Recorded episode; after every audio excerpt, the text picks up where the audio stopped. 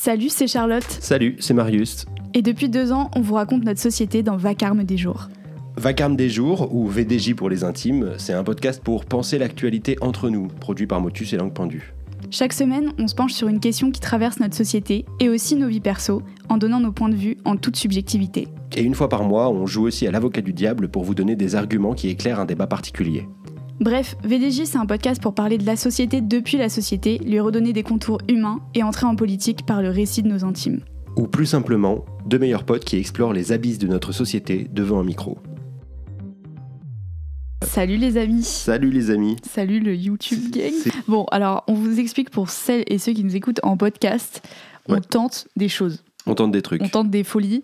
C'est que on essaye de faire une version de VDJ qui est filmée. Voilà. Euh, donc euh, nous faisons notre entrée dans le YouTube gang. YouTube Euh, Game. Quoi? YouTube Game, non? Plutôt que Gang. Parce que Gang, c'est quand les gens, on aura des milliers de vues et qu'on fera partie de la quoi, de l'élite des youtubeurs et youtubeuses, quoi. Tu m'as cassé quoi vraiment. Désolé, Tu m'as détruit euh, mon entrée en matière. Mille excuses. Bref, du coup on espère que vous allez bien. Bah oui, on espère que vous allez bien, ouais. Euh, on a une deuxième info de taille, c'est qu'on est en pleine campagne d'adhésion. Euh, c'est vraiment ultra important si jamais vous nous écoutez depuis un certain temps, que vous kiffez euh, les contenus qu'on produit. Vous savez que Vacarme des jours, ça fait partie de Motus et Langue Pendue, le média dont on est coprésident d'ailleurs avec Marius. Et on est en galère de thunes, voilà. Voilà. Parce que euh, c'est dur en fait d'être un média indépendant, euh, de pas euh, lécher les pompes et, euh, et cirer les chaussures de tous les grands Mm. propriétaires d'argent. Du coup, rassurez-vous, le but de cette récolte aussi, c'est aussi que vous puissiez continuer d'écouter gratuitement Vacarme des jours. Ou que- Voilà, qu'on- exactement. Que, tous les contenus de Motus restent gratuits, mais nous, pour fonctionner, là, on commence à vraiment avoir besoin de sous et c'est pour ça qu'on qu'on met en place un système d'adhésion. Mais à- en gros, l'idée, c'est simplement que celles et ceux qui peuvent prennent leur adhésion à notre association, euh, qui est un modèle entre le don et l'abonnement. Et du coup, en fait, tous nos contenus vont rester gratuits pour tout le monde. Euh, mais on a besoin quand même de les financer et on propose juste euh, que vous ayez euh, l'accès à certaines exclus en prenant une adhésion, euh, une adhésion qui est valable pour toute l'année et qu'ainsi vous nous permettiez de financer nos contenus. Pas mal, pas mal résumé. Et sinon, on fait un podcast ou pas Et sinon, on fait aussi un podcast. Euh, de quoi on va parler aujourd'hui, Marius? On va parler du pape parce que je suis dans un arc spirituel en ce moment et que je fais que des chroniques sur des religions, voilà. Eh ben, euh, allons-y, let's go. Moi, je ne veux pas, je n'accepte pas que les évêques nous laissent mourir. Moi, je veux pas mourir. Moi aussi, j'ai le droit de vivre, comme les migrants en mer. Euh, ça va, Marius? Oui, oui, je, je refaisais juste Philippe de Villiers, là. C'est une grande source d'inspiration théâtrale pour moi, tu sais. Ah bon, mais comment ça? Ben oui, tu sais, le mois dernier, le pape a été accueilli à Marseille. Il est venu là, entre autres, pour parler de la cause migratoire.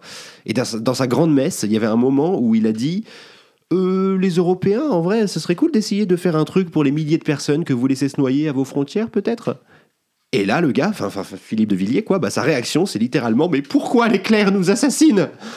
Force est de reconnaître que là, il y a de la matière, quoi. Euh, Enfin, puis, il y a une telle sincérité. euh, ça, c'est de la panique de droitard, de la vraie. Et euh, bah, c'est beau, je trouve.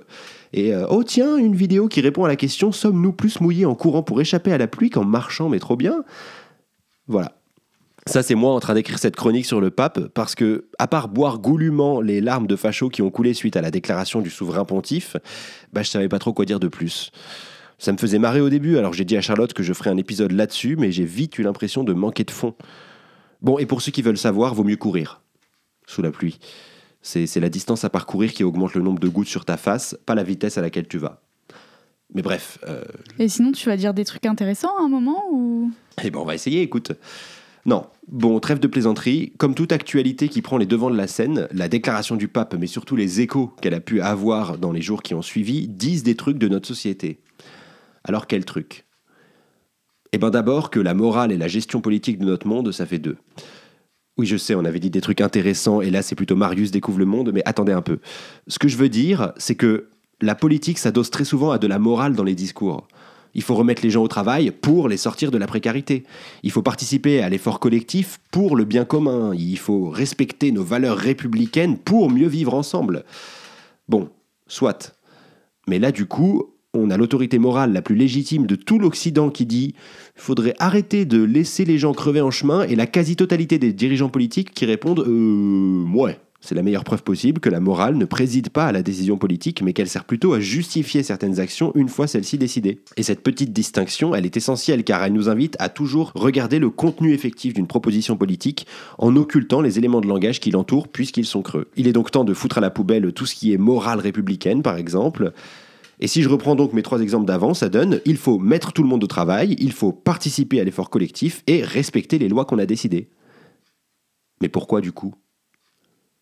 Eh ben désolé, mais je pousse pas plus parce que si je continue à creuser, on va se rendre compte qu'en plus d'être des raisons mensongères pour faire des lois, les arguments moraux cachent en fait des idéologies, voire des intérêts privés d'une élite dominante. Et à ce train-là, on n'aura plus d'autre choix que d'aller faire la révolution avant de finir l'épisode.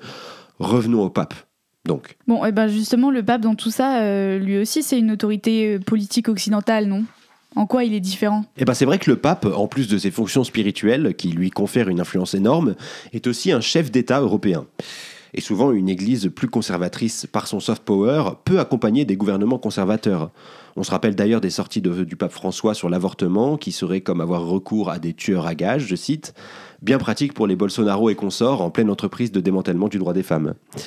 Mais contrairement à tous ses prédécesseurs, ce pape-là a une particularité, il vient du Sud global. Ce qui ne l'empêche pas d'être très réactionnaire sur certaines questions, mais qui lui permet aussi d'apporter un point de vue jusqu'alors très occulté par les Occidentaux, celui de quelqu'un qui vient des défavorisés de ce monde. Déjà, il sait, bon, au moins un peu plus que les autres, ce que c'est que d'être opprimé par l'impérialisme, mais surtout il lui manque quelque chose qu'on est habitué à trouver chez les dominants de ce monde, l'ego occidental. Et c'est ça qui le rend intéressant, car il porte une parole qu'on entend peu chez les leaders. Donc euh, ce pape-là, par exemple, c'était un proche d'Evo Morales, qui venait des tribus indigènes. Ce pape-là, il est aussi pas unilatéral sur le conflit Russie-Ukraine, par exemple. En fait, c'est un peu un pape non aligné, le pape François. En tout cas, il ne fait pas bloc, et donc il est moins affilié à un camp que ses prédécesseurs. Ce qui lui permet aussi de parler avec beaucoup de gens. Il a par exemple été un médiateur de premier plan dans le renouement des relations diplomatiques entre Cuba et les États-Unis. Au final, il est sûrement un peu plus ce qu'on attend d'un pape que les deux trois d'avant. Un chrétien classique, pour la famille, pas trop chaud pour l'homosexualité, mais un minimum cohérent avec sa foi sur les questions de domination, de xénophobie et d'inégalité. Il a pas mal œuvré pour l'entente catholique musulman par exemple, et il va même jusqu'à dire que le capitalisme est un problème, c'est dire...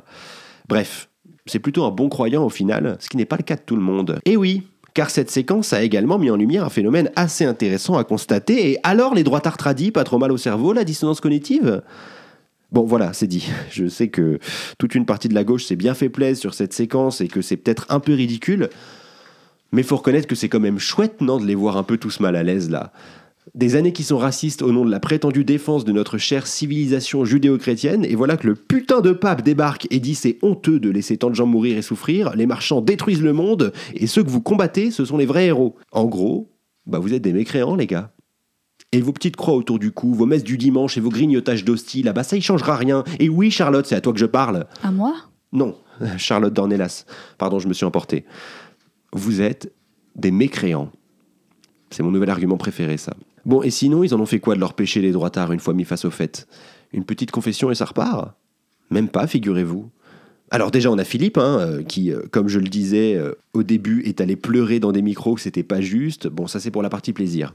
Pour le reste, il s'est passé un truc incroyable. Ils sont tous devenus plus intelligents d'un coup. Ils se sont mis à avoir du recul, à faire de l'histoire, à nous expliquer que c'était normal car les papes sont aussi des dirigeants politiques, qui, au-delà de leur foi, ont toujours eu des positions variées et qu'il fallait faire le distinguo entre le chef religieux et le chef d'État.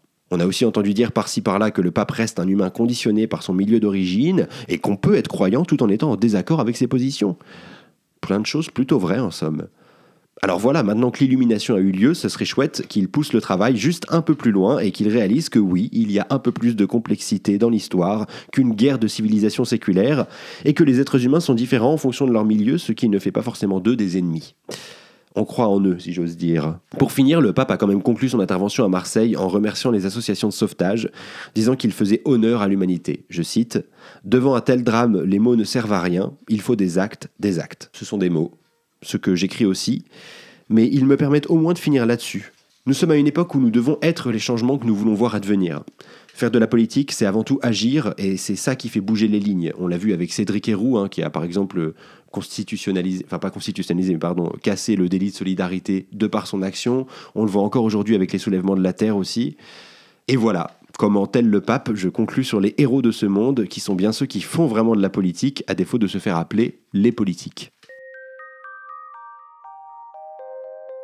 Débriefons cette chronique. Euh, merci pour cette chronique. Euh, le pape, Le pape. ce, ce sueur. non mais en vrai, C'est tout ce que tu as à dire. non non en vrai, euh, non mais enfin en fait j'ai presque rien à dire parce que je suis juste, euh, je suis juste euh, un peu étonnée qu'on en parle autant de, de ce monsieur et de ce qu'il a dit. euh, euh, dans cette France euh, si laïque, n'est-ce pas Mm. Et aussi euh, que en fait, ce qu'il a dit nous semble si extraordinaire, alors que vraiment c'est quand même assez basique et que ok, il a derrière lui toute la tradition des, des, des prises de parole des papes qui sont loin d'être aussi progressistes, mais j'appelle même pas ça être progressiste. Enfin, vraiment, genre, Oui. je trouve que c'est la base de l'humanité. Et, et en plus, enfin, il a quand même tenu des propos genre sur l'avortement, sur l'homosexualité, etc., que- qui sont un peu genre euh, sidérants, quoi. Et, euh, et je trouve que tout ça est assez banalisé par le fait que, incroyable, le pape a dit qu'il fallait sauver des migrants qui sont en train de se noyer dans la mer. Et genre, je. En fait, je suis un peu démunie euh, de. Enfin, j'ai j'ai même pas trop de Bah, mots, en fait, pour être en Mais je mode trouve genre. que oui. je suis- Ok, quoi, genre pouce bleu, enfin vraiment, genre. Oui. Bah, nice. d'un côté, je suis d'accord avec toi, mais d'un côté, en même temps, je pense qu'il faut, il faut pas. Enfin, l'autre extrême, euh, l'autre argument extrême contraire à ce que tu viens de dire, ça serait de dire aussi que, bah, en vrai, à son poste de responsabilité, avec la majorité des chrétiens qui sont de droite et tout, bah, en fait, c'est un courage énorme de dire, euh, en fait, euh, vous êtes des héros SOS Méditerranée alors qu'il y a la justice qui leur cause des problèmes. Enfin, tu vois. Mm. Et en fait, on peut aussi prendre le contre-pied de ça et dire, bah, en fait, c'est Ouais. vraiment euh, politiquement, c'est fort. Et aussi, le seul truc aussi que je voulais dire, c'est que je pense que ça fait beaucoup de bruit aussi, justement, parce que bah, la droite conservatrice est très catholique et très anti-migrant, et que du coup, euh, ça remet un peu au centre les valeurs chrétiennes, euh, à- au moins en tout cas sur, sur un, un- un certain pan euh, d'elles, quoi, tu Mm. vois. Et- et, du coup, ça met vraiment ce truc de dissonance cognitive. Enfin, je trouve que vraiment ça, ça les met face au fait. Et du coup, Mm. bah, ça, ils ont besoin de se justifier aussi. C'est pour ça qu'il y a plein d'éditorialistes qui en ont parlé, peut-être. Enfin, il y a un Mm. truc, en tout cas, ça, ça, il met les pieds dans le plat. Et en France, on est très inconfortable avec ça parce que. Bah parce que les cathos sont beaucoup de droite, mais même si d'ailleurs c'est marrant, il y, a- il y a des assauts de cathos de gauche là de plus en plus qui font du Mais bruit, des jeunes que notamment qui sont très dire. politisés. En fait, je pense que, le problème c'est qu'on amalgame trop en fait euh, la droite euh, et le et le la foi chrétienne en fait. Ah oui, ouais. et genre j'ai l'impression y a que c'est faux de dire euh, euh, les cathos euh, ne, sont anti-migrants ou genre en vrai il y a quand même, enfin, les non, la droite catholique, hein, j'ai dit.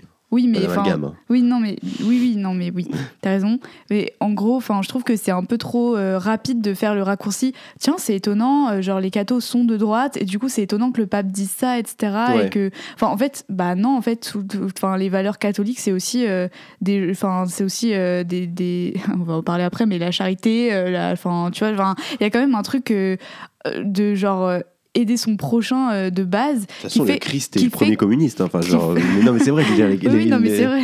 Mais genre, qui fait que en vrai, euh, il y a quand même euh, des, des catholiques de gauche et des gens de, de foi de gauche, quoi. Et genre, je trouve ça abusé qu'on les ramène toujours à une espèce d'extrême droite puante qui, qui se revendique plus que Mhm. de la religion catholique, de des valeurs un peu fantasmées, genre judéo-chrétiennes, tu vois, genre qui sont en fait beaucoup plus bidons que la foi incarnée et solide de certains cathos qui peuvent être de gauche, quoi. Oui, oui, c'est vrai. Mais en même temps, euh, force est de constater que les cathos de droite sont majoritaires dans les cathos français.